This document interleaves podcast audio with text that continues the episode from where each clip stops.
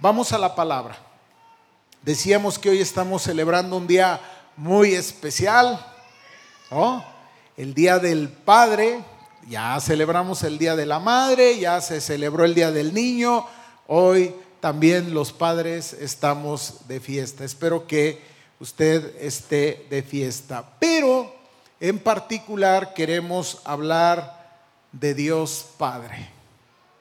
Queremos hablar sobre la paternidad de Dios. Vaya conmigo a Mateo capítulo 23, 23 versículo 9. Mateo 23, versículo 9. En este versículo Jesús dice algo, que no sé si usted ya lo había leído en alguna ocasión. La primera vez que yo lo leí y que di cuenta de ello, como que sí me hizo un poquito, decimos, de, ruido. Hoy día creo que puedo entender de qué es de lo que se trata y por qué Jesús dice lo que dice. Solamente un versículo. Y no llaméis Padre vuestro a nadie en la tierra, porque uno es vuestro Padre, el que está en los cielos. Vamos a orar.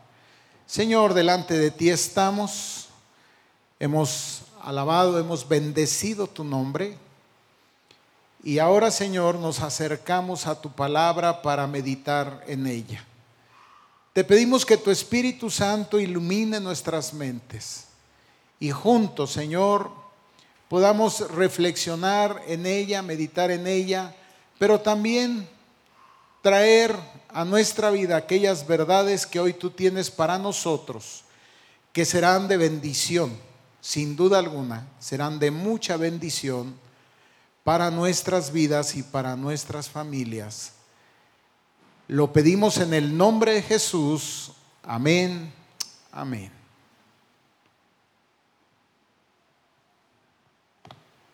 Bueno, decirles algo. A lo mejor ya lo sabían, si no, bueno, aquí está este aporte. Los judíos consideraban el nombre y la naturaleza, o sea, el nombre que se le daba a la persona y su naturaleza, digamos, su carácter, lo que esa persona era, diríamos, su esencia, como sinónimos. A lo mejor han escuchado esta frase, el nombre decreta el nombre de Creta. Y quizás el ejemplo más claro es Jacob. Sus padres pusieron a este niño por nombre Jacob. Y la palabra Jacob significa usurpador.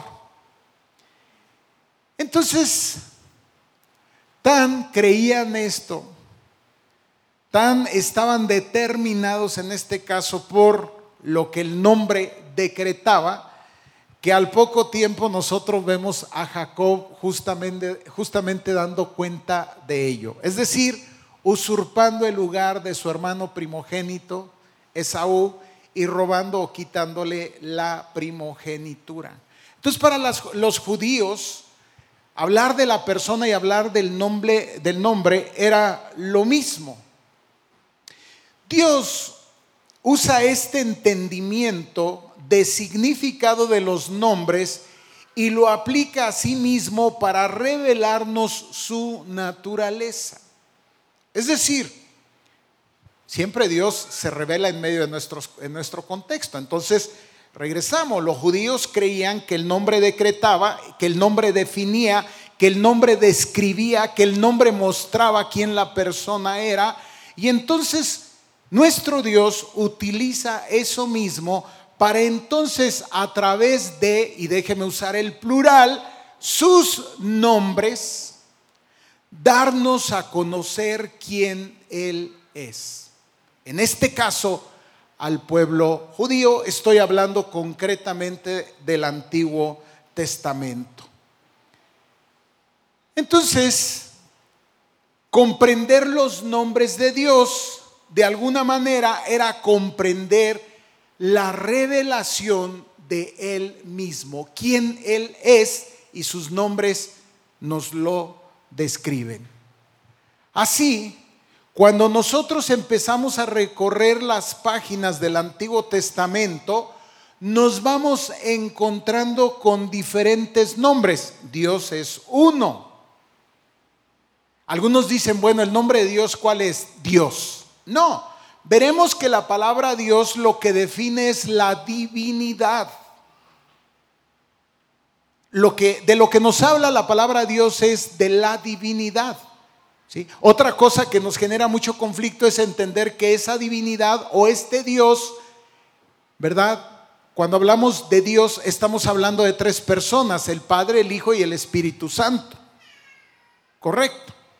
Bueno, esta divinidad se da a conocer, se revela a través de estos nombres. Entonces empezamos a leer y nos encontramos, por ejemplo, con el nombre El, el, el Elión, que significa el Dios Altísimo. Esto lo encontramos en Génesis 14, 18.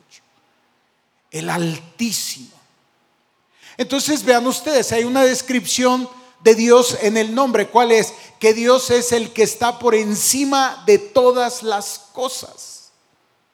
Por encima de todo. ¿A qué apela?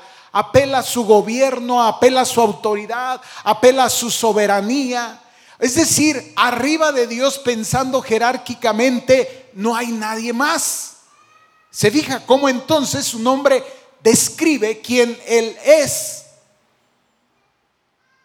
Seguimos leyendo y nos encontramos en Génesis 17.1 con otro nombre, el Shaddai.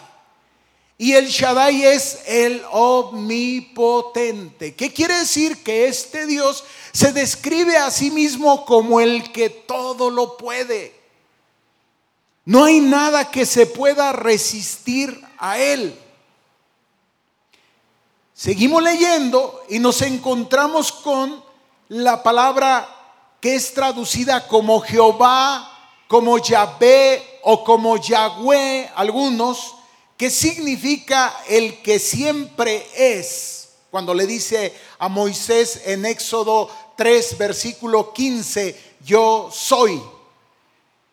Y ese yo soy es el que fue, el que es y el que será. Es decir, alguien que trasciende al tiempo que está más allá del tiempo, aunque tiene control sobre el tiempo. Elohim o Elohim, como algunos dicen. Que este más que un nombre nos habla de la pluralidad de Dios, justamente lo que te decía, que hay un Dios, una divinidad pero manifestado en tres personas, el Padre, el Hijo y el Espíritu Santo. Y hacemos referencia a Génesis 1.26 cuando dice, hagamos al hombre a nuestra imagen y semejanza. No dice, voy a hacer al hombre a mi imagen, sino dice, hagamos. ¿De qué habla? Del plural, justamente de esa naturaleza de Dios, de lo que hoy nosotros llamamos, de alguna manera, evocando la Trinidad. Elohim,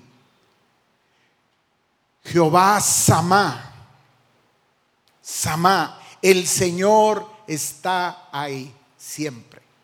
¿A qué hace alusión? A la presencia de Dios, a su presencia que siempre está. Siempre está, el Señor siempre está. Ezequiel 48, 35. Jehová Shalom, nosotros nos llamamos así, Shalom. Nuestra paz, el Señor es nuestra paz. Jueces 6:24. Jehová Jireh, el Señor proveerá, nuestro proveedor. Génesis 22:14.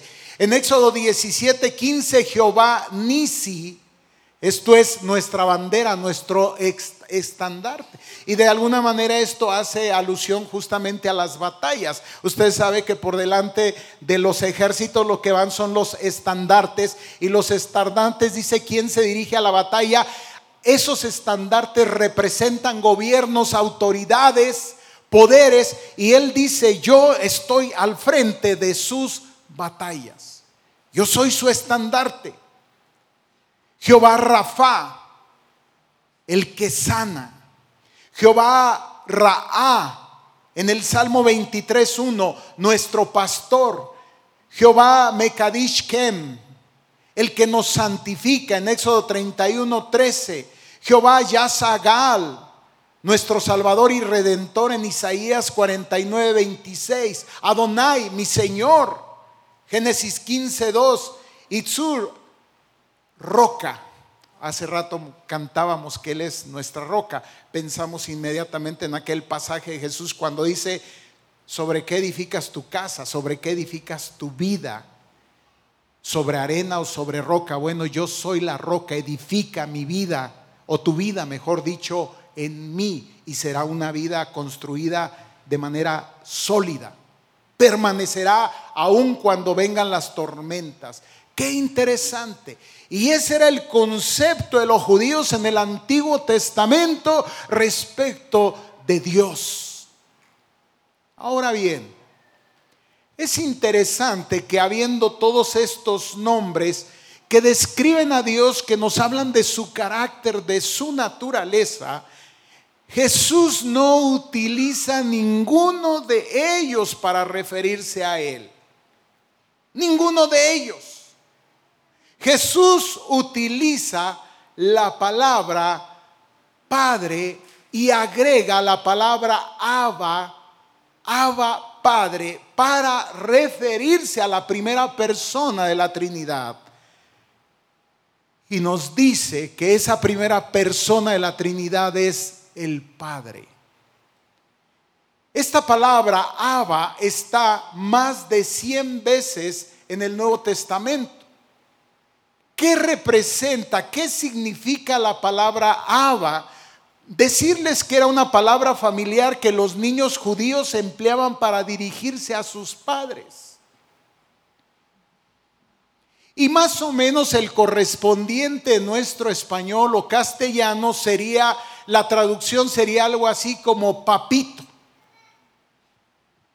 ¿Qué quiere decir? Que Jesús en su relación con Dios se refería a Él como un niño se refiere a su padre.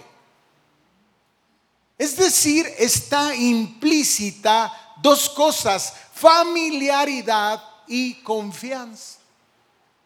Familiaridad y confianza. Habla de una relación de cercanía y de intimidad, cual debiera, y digo la palabra debiera porque veremos que no siempre es así, de existir intimidad, comunión entre el Padre y el Hijo. Cercanía e intimidad personal y esta es la palabra con la cual Jesús enseñó a orar a sus discípulos.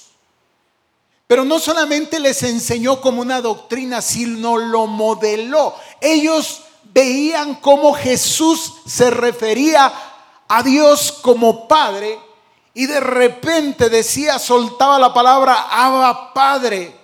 Y ellos se quedaban así, veremos por qué, como diciendo, pues qué confianzudo. Les hacía ruido. ¿Por qué? Porque contraste usted la palabra Abba Padre con lo que acabamos de decir. Y no que esté mal. No que esté mal decir que Dios es el Altísimo. Es su esencia. Pero podría ser que está tan altísimo que no tiene nada que ver conmigo. otras de las de los nombres que lo definen y entonces lo que Jesús quiere mostrar a sus discípulos es que Dios es un padre cercano, amoroso, familiar y personal. Eso es lo que está queriendo Jesús mostrar a sus discípulos, pero no solamente mostrarles, enseñarles como una doctrina, sino modelarles una correcta relación con el Padre.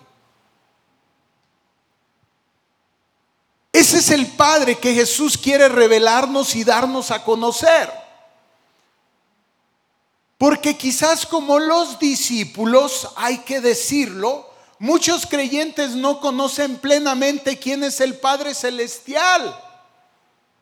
Tienen mapas e información distorsionada de quién es Dios y sobre todo Dios en su rol como Padre.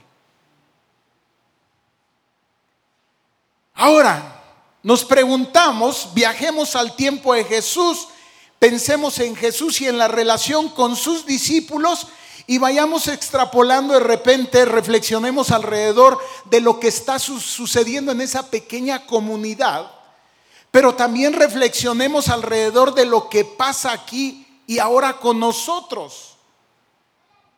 ¿Cómo es que había esa idea de Dios? ¿Por qué había esa idea de Dios, de la paternidad de Dios?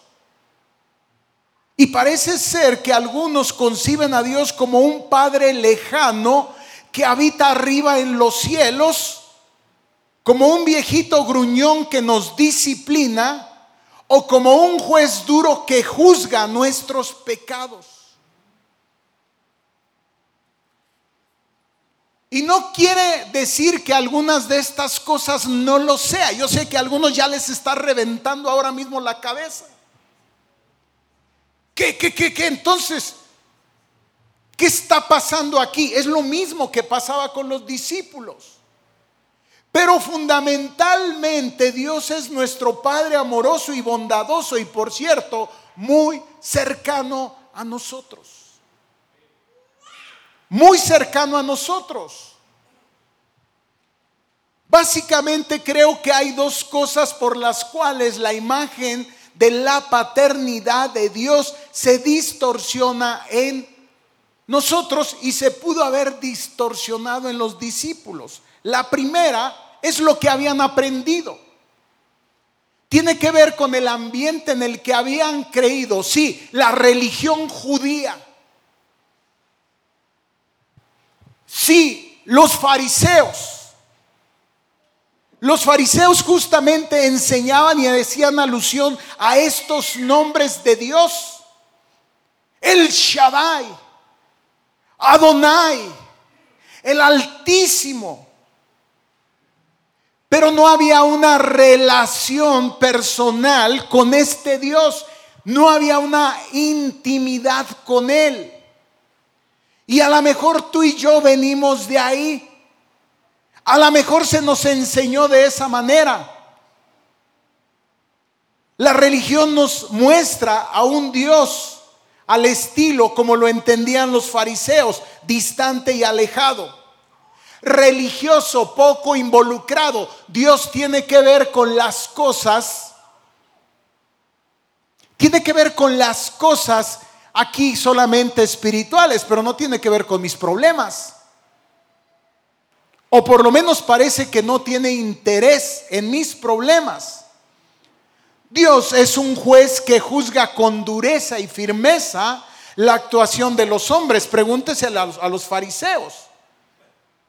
Sabía que ellos estaban muy preocupados de esto, de no fallarle a Dios y eso los hacía imponerse para sí mismos cargas muy pesadas. Y lo peor es que se las imponían a los demás. Y cuando fallaban en algo, ¿qué cree que ellos hacían? Se castigaban a sí mismos.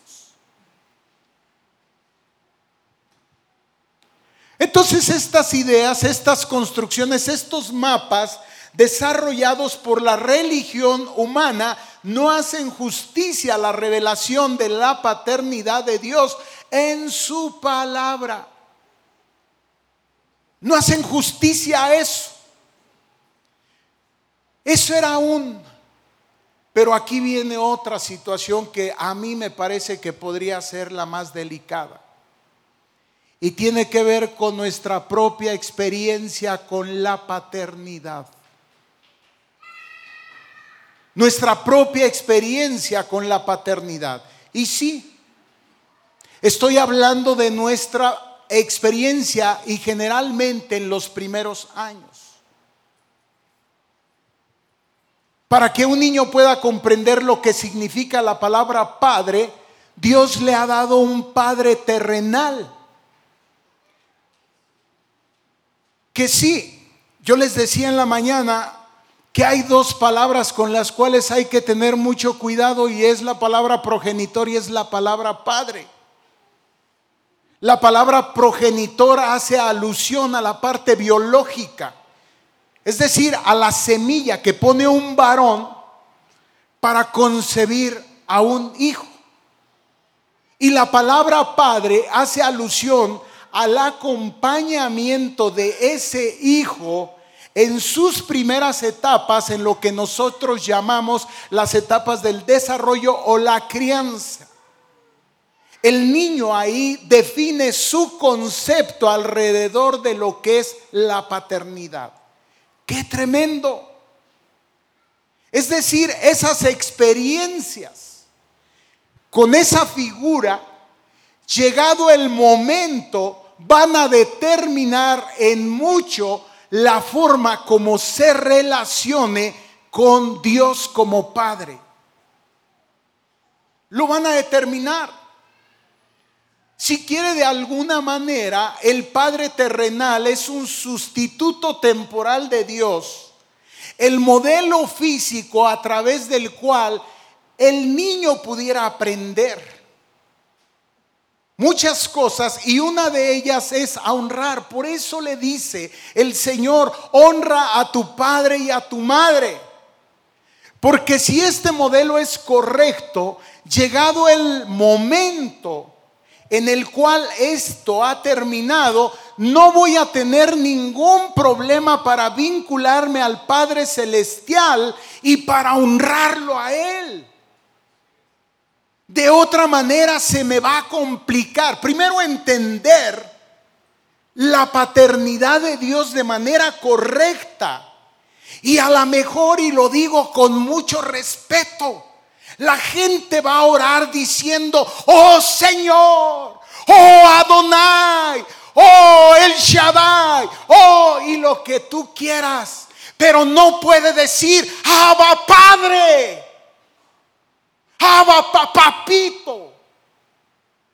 No puede.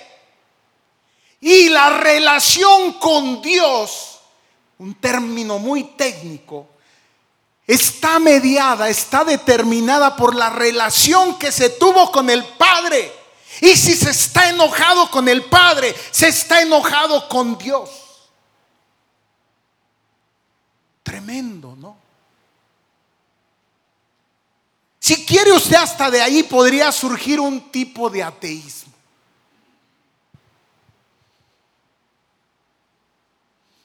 Como el padre no estuvo, llegado el momento el hijo se dice para sí mismo, ¿sabes qué? Pues no te necesito. Y llegado el momento podría pensar que no necesita de Dios.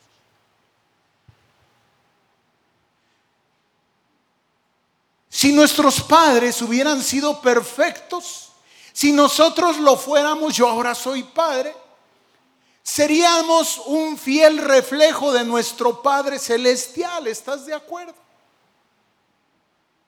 Habríamos formado una, una identidad correcta en nuestros hijos, pero hoy inclusive ya como creyentes, Batallamos mucho con esto para entender, para saber cómo manejar en medio de nuestro andar y de nuestro caminar diario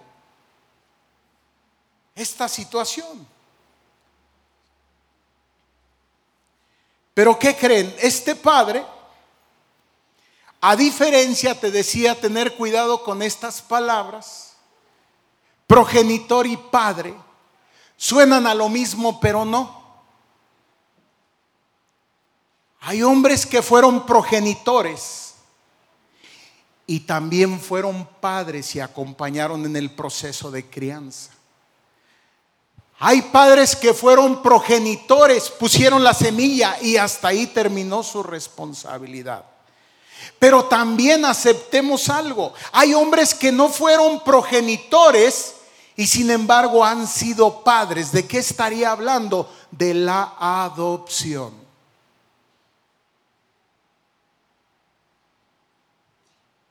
Sin haber puesto la semilla.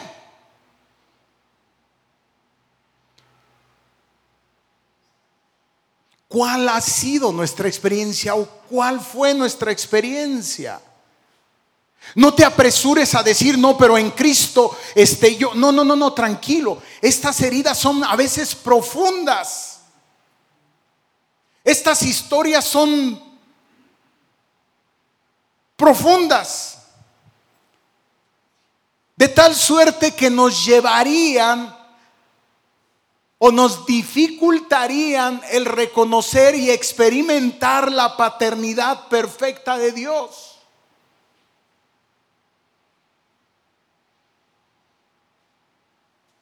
Algunas experiencias desagradables. Padres, madres que quisieron abortar a los hijos. Padres, no vamos a hablar de madres, ya fue el 10 de mayo. Estamos hablando de la paternidad. Que abandonaron o expresaron rechazo sobre los hijos. Más aún que experimentaron la violencia y la agresión.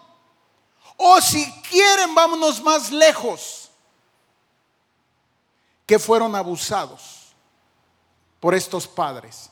Y podríamos pensar en el abuso sexual que sí ha ocurrido, pero ¿qué del abuso físico? ¿Qué del abuso emocional? ¿Qué del abuso verbal?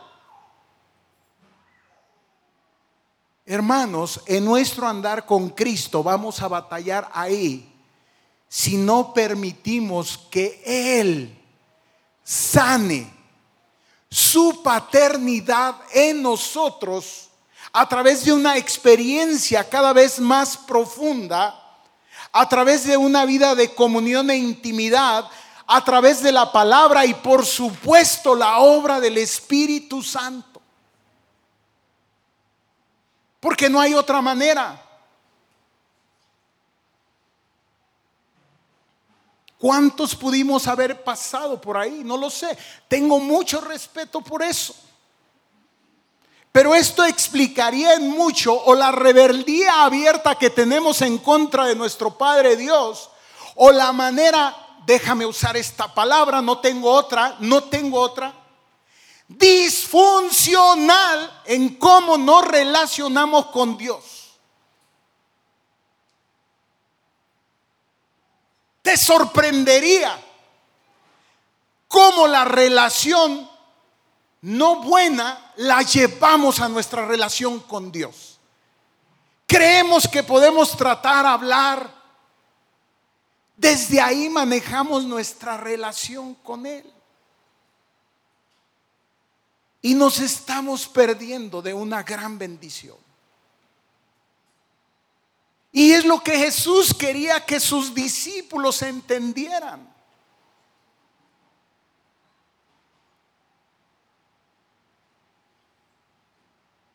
Entonces la experiencia o las experiencias negativas de muchos hijos con sus padres podría llegar a ser un obstáculo para conocer a Dios como padres.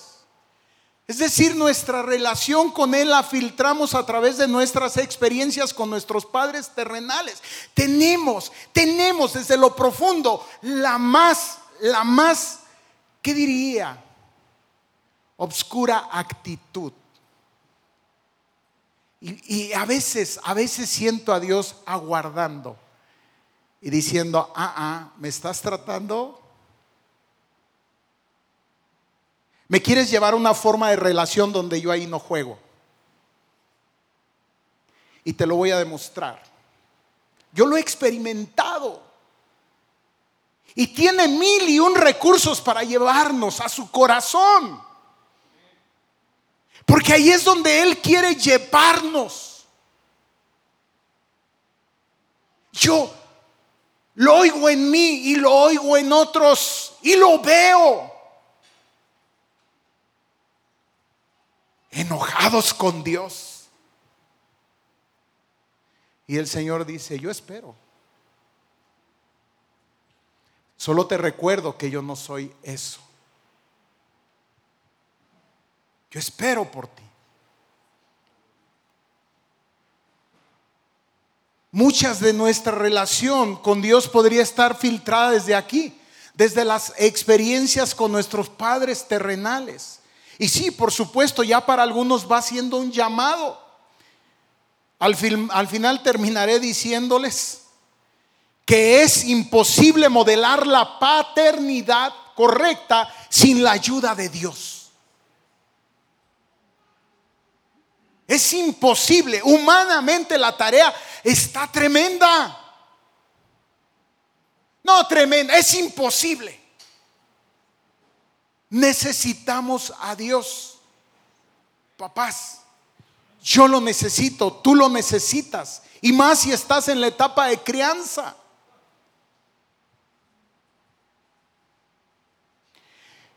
Hay vacíos que fueron quedando.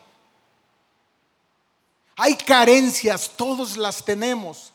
Y hay en algunas historias muy difíciles, hubo agresiones, hubo violencia, ya lo platicamos, pero sigue habiendo esa necesidad porque Dios la puso en nosotros de tener una relación con Dios como Padre. En el fondo hay una necesidad, hay un anhelo. Todos quisiéramos y veremos por qué. El salmista diría, Salmo 27, 10, aunque mi padre y aunque mi padre y mi madre me dejaran, con todo Jehová me recogerá. Y hoy estamos aquí por eso y para eso. Dios es nuestro Padre perfecto y sé que estás listo para soltar una serie de cosas. Y, si lo fuera, y si, y cuando te das cuenta, no le estás reclamando a Dios, sino estás haciendo referencia a tus propias experiencias. Y crees que como alguien te abandonó en el camino, tu Dios te abandonará también. No es cierto. Qué tremendo. No, Él es el Padre perfecto.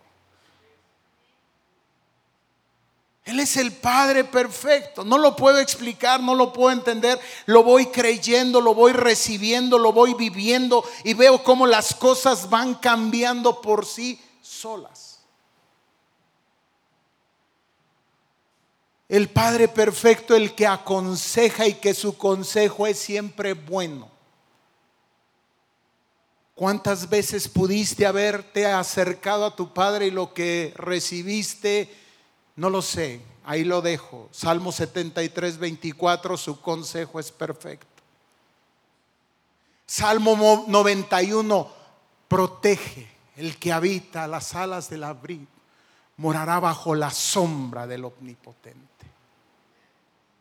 ¿Cuántos de nosotros nos sentimos descuidados, desatendidos, abandonados? El Señor ha estado ahí y ya lo dijimos. Está. Él es el que está. Nos da descanso. ¿Cuántas veces pudimos habernos sentido y si tan solo agotados, agobiados y si tan solo pudiéramos llegar a un lugar y apoyarnos? Y ese apoyo, ¿quién mejor sino el Padre. Pero en lugar de apoyarnos para encontrar descanso, algunos hijos que en lugar de ser apoyados hoy son apoyadores, en lugar de ser cargados, hoy cargan a sus propios padres. ¿Cómo es que alguien se puede hacer cargo de mí si yo como la sé es que yo me hago cargo del Padre? ¿Cómo? ¿Cómo es que en lugar de venir y apoyarse en el Padre, se apoyan en la botella?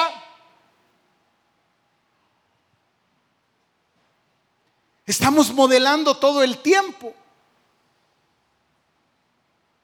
Este es un Padre que nos protege, que nos da descanso que es paciente. ¿Cuántas veces pudimos haber exasperado a nuestros padres y creemos que Dios ya se exasperó con nosotros y hasta nos descalificamos y nos agarramos de la oreja y nos sacamos? No, yo creo que ahora sí ya el Señor ya lo cansé.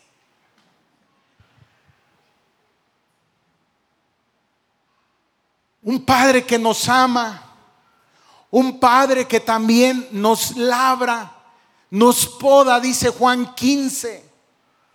se compromete con nosotros, moldea nuestra vida, todo el tiempo está trabajando ahí, aunque no lo veas. Ahora mismo el Señor está trabajando tanto en mí como en ti.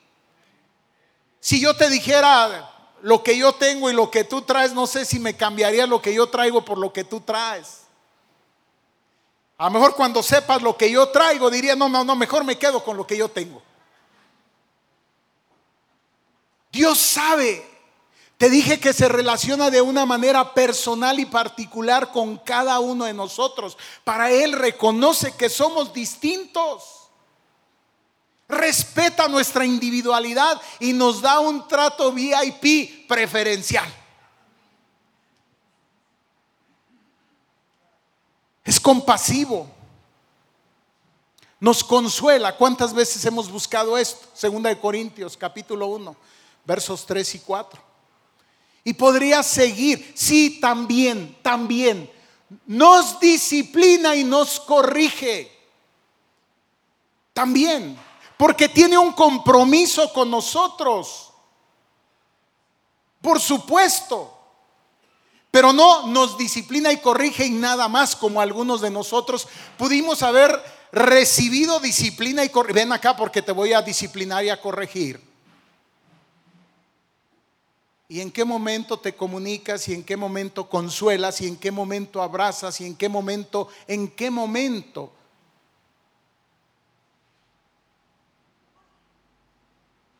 Es imparcial, no tiene favoritismos. Provee, perdona y podría seguir y seguir. Ese es nuestro Padre. Ese es el Padre que Jesús quería que los discípulos conocieran. Ese es el Padre y el corazón del Padre que cuando como el Hijo pródigo nos alejamos, que con todo respeto lo hacemos de manera constante. No es una vez esa experiencia, esa experiencia que se repite y se repite. Pero también cuando vamos conociendo el corazón del Padre, vamos entendiendo que hay un lugar seguro a donde podemos correr. ¿A dónde podemos correr? Y espero que cada vez nos tardemos menos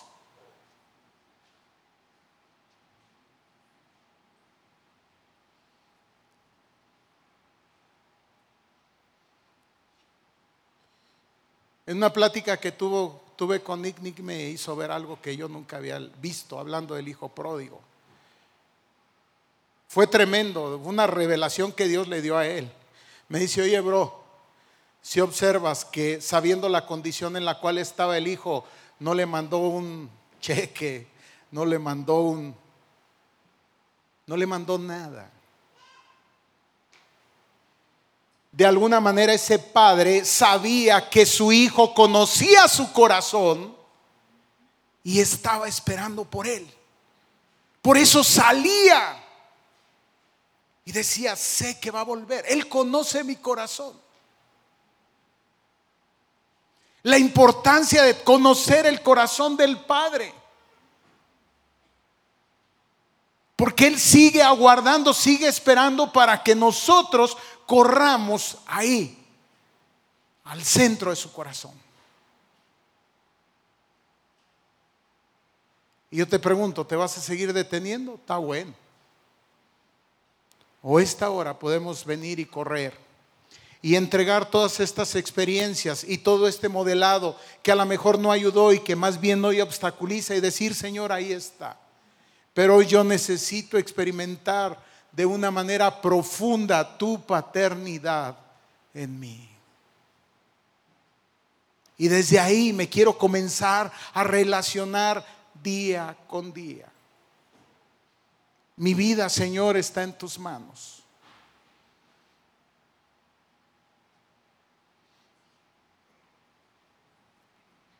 Ahora puedo entender me siento muy honrado y al rato me van a llevar a comer, espero. de que me celebren como padre, pero debo reconocer delante del Señor y delante de ustedes que quedo muy por debajo. Estoy muy limitado. Tengo muchas carencias, no es pretexto, no es justificación. Necesito seguir experimentando el modelado de Dios en mi vida, su paternidad y quizás entonces ese modelo correcto yo pudiera poco a poco modelarlo en la vida de mis hijos.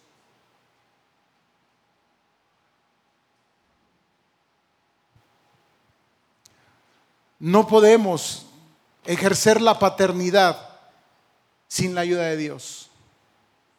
No podemos, créame, decepcionaremos a nuestros hijos. Que nos vean cómo corremos a los pies del Padre.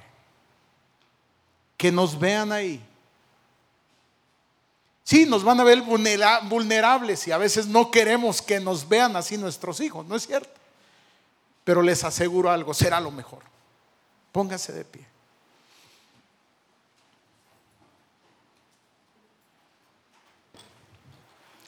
Y en esta hora, oremos al Padre. Vengamos al Padre. Ven al Padre.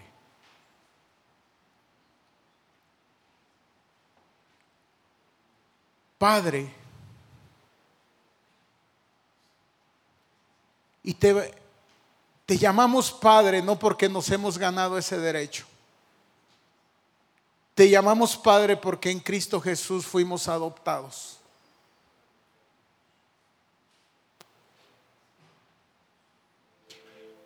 Y también hemos sido adoptados que tu palabra dice que nos podemos acercar confiadamente a tu trono, Dios. Es hermoso conocerte en tu naturaleza. El Altísimo, el proveedor, el que trae paz. Y es bueno saber, Señor, que tú eres todo eso y más. Que no hay nombre que alcance a describir lo que tú eres. Pero lo más hermoso, como Jesús nos mostró, es saber que podemos relacionarnos, podemos establecer una relación contigo, Señor. Eres nuestro papá. Eres nuestro Padre. Eres nuestro creador. Pero también, Señor, eres ese Padre amoroso que camina con nosotros día a día. En medio de experiencias difíciles podemos ir a ti. Ahí, Señor, donde las fuerzas se nos terminan. Ahí, Señor, donde la salud se termina, se acaba. Ahí, Señor, donde los recursos parecen agotarse. Ahí es donde comenzamos a experimentar como nunca. Tu amor, tu presencia, tu provisión, tu cuidado que no acaba, que no termina. Señor, bendice a cada uno de los que estamos aquí. Llévanos a esa relación de intimidad, a esa comunión, Señor, profunda contigo día a día. Te amamos, te, te amamos Señor. Gracias por tu corazón. Gracias por todo lo que en ti hemos recibido.